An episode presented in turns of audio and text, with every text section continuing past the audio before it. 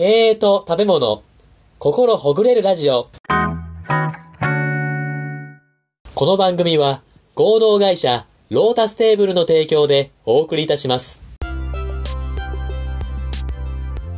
合同会社ロータステーブル代表の小沼理沙が食べ物という身近な話題から経営にこじつけながら食べ物にまつわる小話、エピソード、雑談、経営の極意まで楽しくコミカルに語る明日の企業経営に活かせるトーク番組です。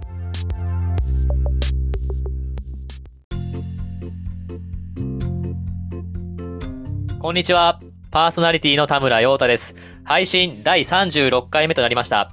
本番組のメインパーソナリティをご紹介します。小沼理沙さんです。よろしくお願いします。よろしくお願いします。小沼さん、はい。今日は記念すべき日がやってきました。あ、それはそれは。はい。初のゲストをお迎えしております。なんとなんとなんと。はい。誰が来るでしょうか？誰ですか？どなたですか？えー、呼んでもよろしいでしょうか？お願いいたします。はい。お呼びさせてもらいます。株式会社上信パートナーズ代表の高木優さんです。よろしくお願いします。よろしくお願いします。えー高木優さんは、はい。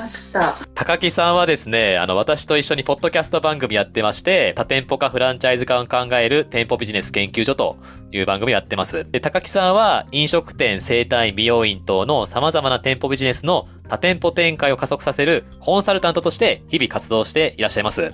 で、まあ、小沼さんはその中でも創業支援のスペシャリストで、高木さんは多店舗展開のスペシャリスト。まあこれは親和性が高いんじゃないかということでお呼びさせてもらいました。ありがとうございます。はい。わざわざありがとうございます。あようこそ、ぐだぐだな番組にようこそっていう。ありがとうございます。でですね、この番組おなじみの経営と食べ物をこじつけるということなんで、ぜひ今日高木さんゲストでお呼びしましたので、経営と食べ物こじつけ合戦をしてもらいたいと思います。いいですね。だけどですね、高木さん多分初めて今回こじつけると思うんで、やっぱいきなりちょっとサイコロ投げたら酷かなと思いましたので、今回ちょっと収録日の1週間前までに、お互いにサイコロのお題6つ伝えてます。今回一応、インドカレーとハンバーガーと餃子と生春巻き、ペスカトーレすき焼きを、どれか出ますよと言っときました。ぜひこじつけていただきたいなと。で、最初は、まずお手本ということで、小沼さんにやっていただきたいなということで、やりたいと思います。いやー、ちょっとこれ、重大ですね。私が、あの、こじつけを披露しなきゃいけないっていうよね。そうなんですよ。はこれは、責任重大じゃないですか。い。そうですよ。あの、最初がね、肝心なので、高木さんがそれを見て、後編で追い越してしまうかもしれないんで、はい。そうですね。これ、あの、こじつけパーソナリティとしてちゃんとはい。責任を果たしたいと思います。ありがとうございます。頑張っていきましょう。で、まず、あの、簡単に高木さん、自己紹介をしていただいてもいいですか？あの、せっかくゲストに来てもらったので、自己紹介お願いします、高木さん。はい、あの、上信パートナーズの高木と申します。今ね、紹介ありましたけど、あの、私は今、店舗ビジネスの多店舗展開をサポートするコンサルタントをやっております。で、店舗ビジネスっていうと、まあ、美容院とか、あの整体院とか、こう飲食店とかいろいろあるんですね。で、今は、あの、いろんな業種対応してるんですけど、私もともと、飲食店出身になりますので、まあ、飲食店と、まあ、経営って言ったらね、これはもう私しかいないでしょうと。いうことですから、まあ、あの、めちゃくちゃ上手にこじつけたいと。ありがとうございます。すごい心強い言葉をいただきましたけど、小沼さんどうですか？最初のゲストとして、実はとんでもなくふさわしい方だったんですね。そうですね。いや、もうないんですよ、これは。ああ、そうですね。親和性高いですね。はい。じゃあ、そんな自己紹介高木さんにいただきましたので、早速小沼さん、こちらのサイコロで振っていきますよ。かしこまりました。準備はよろしいでしょうか、はいじゃあ、お願いいたします。振らせていただきますねはい。本日のテーマはこちらです。出ました。ペスカトーレ。ペスカトーレが出ましこたれ。です。あ、ペスカトーレですね。はい。いかがでしょうか？ペスカトーレか。一番来てほしくないの来ちゃいましたね。スパゲッティ界でも結構マニアックなやつですね、これ。やばいって感じです。結構。ペスカトーレですよね。ペスカトーレは、イタリアの漁師料理ですよね、まず。あ、そうなんですねね。魚介が書いてますね。そうそうそうなんですよ。それで、そうシェフのまあ、いわゆるこうまかない料理的なものが発祥ではい出来上がったんですよね。うんほうほだから、まあ、ペスカトーレは魚介類とかだと思うんですけど、う。はいはまかない料理って、まあ、どこにでもありますよね。いろんなお店さんで、い。はあい。の裏方のスタッフさんが、まあ、ありもので作るっていうほうほうほう。ことじゃないですか。ありますね。残り物とか、もうメニューで出て、もう残っちゃった材料をうまく組み合わせて、それでスタッフ用に作るっていう、そういうものですよね。はいはい。そうですよね。ちょっと時間稼ぎしてます、なんか。これだから、これね、あの、私ね、他、実はね、あの、はい言い訳じゃないんですけど、このペスカトーレだけがはい、最後まで、これ来ないでほしいなってずっと思ってたんですよ、本当に。はいはい。それをあげちゃうところが田村さんですよね。僕は大好きなんで、ペスカトーレ。はい。なんかこれは、あ、だからこれは、あるもので、はい。あるもので、つまり、段取りよく、はいありものを組み合わせて、味付けとかはい。考えて作ってるわけじゃないですか。ほうほうほう。だからこれは、あれですよ。その場でありもので何かを作るっていう現場対応力っていうのが、ほめちゃめちゃ必要なものですよね。う。おー。うん。ですよね。こじつけましたね。そうです。これ、現場対応力って、経営の現場でもすごく必要とされるものだと思うんですけれども、はいはい。はい。あの、ちょっと今、すごい頑張ってこじつけてる。え、その、例えば経営で現場対応能力が必要な時って、なんか具体的にどんな場面があるんですか？だから、あの、予定してた、あの、ものが、じゃあ、なんかこう、届かないとかね。はいなんか、ものづくりしてる時に、あの、部品が来ないとか、あの、材料が来ないとか、うんなんか、クリームシチュー作ろうと思ったのに、牛乳届かないとかねそういうのは あるわけじゃないですか。はい。だから、牛乳が届かない時は、じゃあ、豆乳にしようとか、粉ミルクを溶かしてとかね。そういう、そういうはい。いつも準備されて、いつもお膳立てされている状態でできるのは、これ当たり前ですよね。ほうほうほう。うん、でも、緊急事態とか、予期せぬことが起きた時こそ、どうやって対応していくかっていうのが、はい。これ、経営の現場には大事ですし、もう経営者には欠かせないいい能力じゃないですかね。っていうふうおにちょっと、はい、思います。なるほど。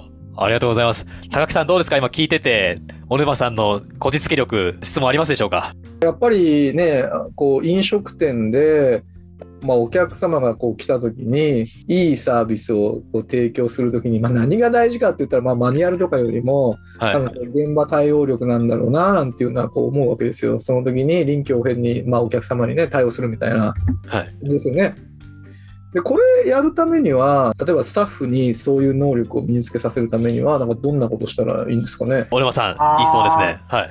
そうですね。まあ、やってみたらって言って それはどういうことでしょうか？それはだから、やっぱりね、教えるもんじゃないじゃないですか、そういうのって。あるものでやってみたらっていう、それだけですよ。もうはい。何もだって、そう緊急事態で、そこには答えがないわけですから、うんはいもうやって、それ出来上がったものが答えじゃないですか。で、それを、そういうふうに言って、もう無理くりやらせるっていうことしかないと思うんですけど、うんおーなんかあった時に、やっぱりちゃんと責任は取るよっていう姿勢をちゃんと見せて、で、そ失敗してもいいっていう安心感を与えるっていうのは大事ですよね。そういう緊急事態の時に。そうじゃないと思い切ってやったことないことできないじゃないですか。うんはいはい。でちょっとそういうふうに思います。おーなるほど。ありがとうございます。ちょっともう一個質問していいですか、小沼さん。はい例えば、現場対応力ってありもので、これで対応しようって言ってやるじゃないですか。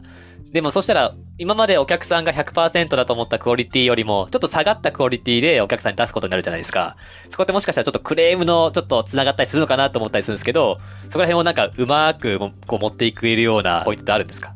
あ経営的に。はい。そうですね。だからそれってあれですよね。お客様に対してはい。事情を話さなきゃいけないですよね。そおー。の本来こうあるべきだったものがそれが揃ってなくて実はお客様のご希望に沿うものとちょっと違うものが出来上がりそうだっていうことじゃないですか。そうですね。そうですよね。でそこってでもそういうことって言ってみればゼロじゃないんですよね。あり得ることですし、はい。だっていろんな災害とかが起きて、まあ、ちょっと大げさな話ですけれど、交通機関が止まって、なんか物流が止まってったら、こう、材料が届かなくてなんてことも、まあ、実際にこう、いろいろあるわけじゃないですか。それで、まあ、もしかしたらその会社の不備があって、えー、と届かないということもあるかもしれないんですけど、まあ、いずれにしても、やはり状況が変わって、えーできなくなったってことは、丁寧に説明する必要がありますよね。だからちゃんとそこは、あの、説明をする。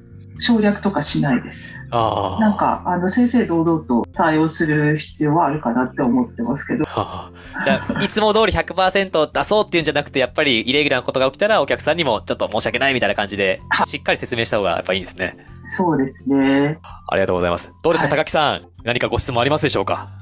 いやーなんかあのー小沼さんのお話聞いてると見た目とちょっとイメージが違くてすごいこう男前な感じですよね。なんか豪快な感じをしましたね。なるほど。僕のペスカトーレのこうイメージって、残った食材とかはい。ろいろこう組み合わせてこう相乗効果みたいなのね。こう現場対応力で生み出していくみたいなのがポイントだと思うんですよ。でそういうなんか例えば飲食店でこうスタッフたちの相乗効果を生み出すなんかポイントとかってあったりするんですか？いいですね。あ、すみません。ちょっとね、今、別のこと考えちゃってて、ちょっと。何やってるんですか？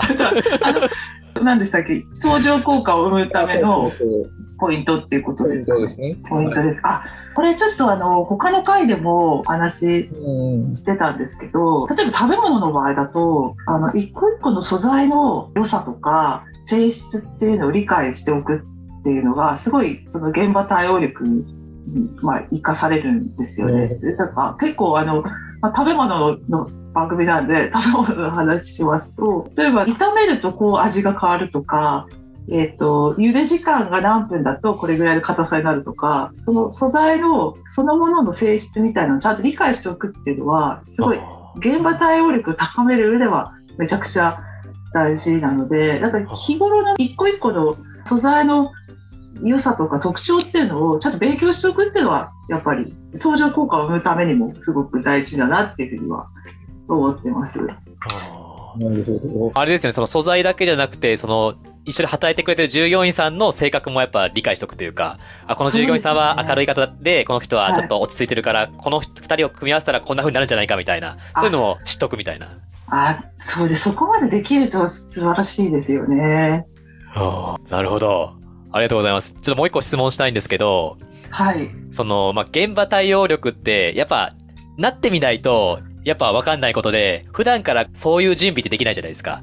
要はそういうカプニングが起きないと、そういう現場対応力ってこう発揮できないわけで、日頃の平常時からどんな準備をしていたらいいのかっていう、そういうポイントってあるんですか？結構それ難しいんですよね。そうですね。意識的にそういう、やっぱりチャレンジする機会っていうのは意識的に作っていた方がいいでしょうね、多分。だから、おいつも、さっき高木さんおっしゃってたそのマニュアル的な仕事ばっかり、で業務のうちのなんか8割ぐらいマニュアル的な仕事だと、多分対応力ってつかないと思うので、なんかちょっとそうチャレンジ要素がある、うんお仕事っていうか、お仕事とも言わないけど、そういう要素があることを普段から盛り込んでいくっていうのは大事かもしれないですね。高木さんの番組で、私が質問したあ時に答えてくださったあ話をここで話してもいいのかな。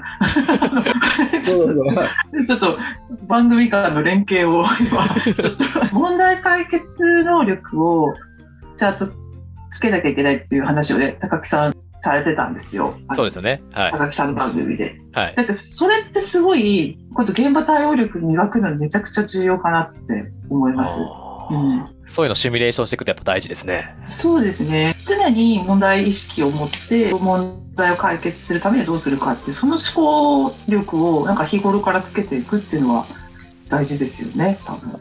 ああ、ありがとうございます。高木さんどうですか？ご質問はありますでしょうか？はい。